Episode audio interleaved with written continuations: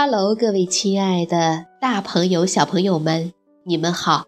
我是皮克布克绘本王国济南馆的馆主多多妈妈。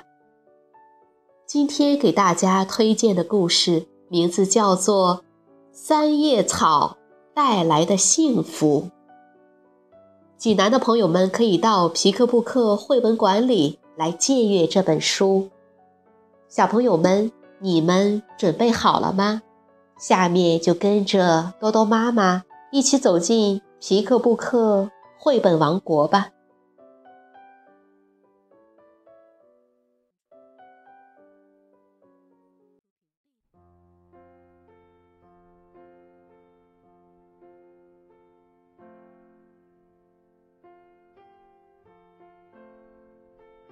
三叶草带来的幸福，日本。仁科幸子文图，文纪子翻译，北京联合出版公司出版。森林里一棵大橡树底下，老鼠小白和小黑和睦的生活在一起。可是有一天。他们因为一件小小的事吵架了，不在一起出去散步、吃饭也不香了。小白想：“真是的，到现在还这么顽固，主动跟我道歉不就好了吗？”小黑想：“哎，多么固执的家伙，要主动向我道歉才对呀！”终于。小白下决心，先开口了：“出去摘三叶草的季节都来了，你还不想道歉啊？”小黑想了想，说：“要道歉的是你，好吧？那么我们比赛找四叶草，谁先找到，谁就不用道歉了。”小白说：“好啊。”如果我先找到，你就要道歉了，对吧？他们俩兴冲冲地向原野跑去，微风沙沙沙地在野草间吹过。可是今天他们根本顾不上这舒服的天气，因为他们都想赶紧找到四叶草，让对方说对不起。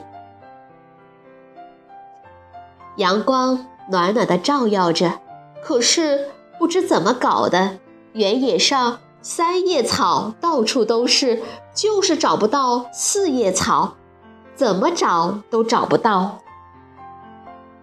蜜蜂们飞来，逗着小白说：“嗡嗡嗡，找到四叶草了吗？它其实是这儿也有，那儿也有的，找它是为了抓住幸福啊。”说完，蜜蜂们嗡嗡地乱舞着，不知飞到哪里去了。小白想：为了抓住幸福，不对呀，是为了让小黑说对不起呢。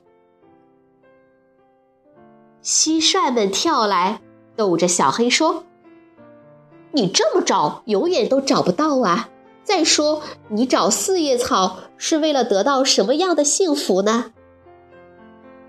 说完，蟋蟀们匆匆忙忙，蹦的一下跳走了。小黑耸了耸鼻尖，说：“什么样的幸福？不对呀，是为了让小白先道歉呢。”被蜜蜂和蟋蟀逗弄，小白和小黑有点闷闷不乐。绷直了尾巴，更加起劲儿地找起来。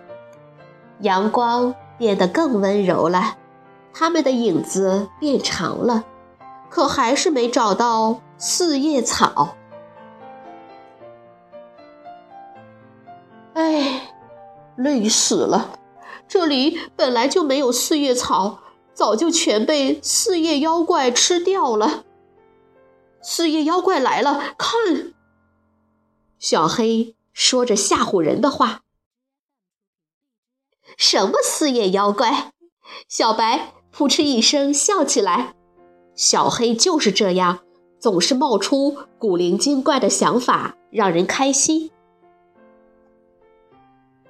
小白一本正经地说：“不对，一定是精灵要做一件礼服，把四叶草全摘走了。”精灵。小黑瞪大眼睛笑出声来。小白就是这样，总是生活在梦幻的世界里。乌鸦叫起来：“到了鸟儿归巢的时候了，不赶紧找，天黑了就看不见四叶草了。”他们俩把鼻尖埋在草丛里，更加拼命地找啊找啊。就在这个时候，一个毛毛糙糙的东西突然出现在眼前，带着一股味儿。他们认得，这可不是什么四叶妖怪，而是猫的尾巴。他们俩嗖的一下拔腿就跑，躲在一块石头的后面。真惊险啊！猫没发现他们。慢悠悠地走开了。小黑没被抓到，太好了。小白没被吃掉，太好了。他们都忘了吵架的事，松了一口气。咕噜咕噜，一放下心，他们的肚子就一起叫起来。随风飘来小麦的香味儿，他们你看看我，我看看你，不由得笑了起来，很自然地说了声“对不起”。能够这样笑，多幸福啊！小黑说：“回去吧。”小白说：“回去吧。”小白想，回到家我要煎热乎乎的甜饼，配三叶草蜜给小黑吃。小黑想，回到家我要榨甜爽的三叶草汁给小白喝。虽然没找到四叶草，但他们的脚步轻盈又欢快。那天晚上。他们吃了一顿无比幸福的晚餐。原野里，四叶草安安心心的睡觉了。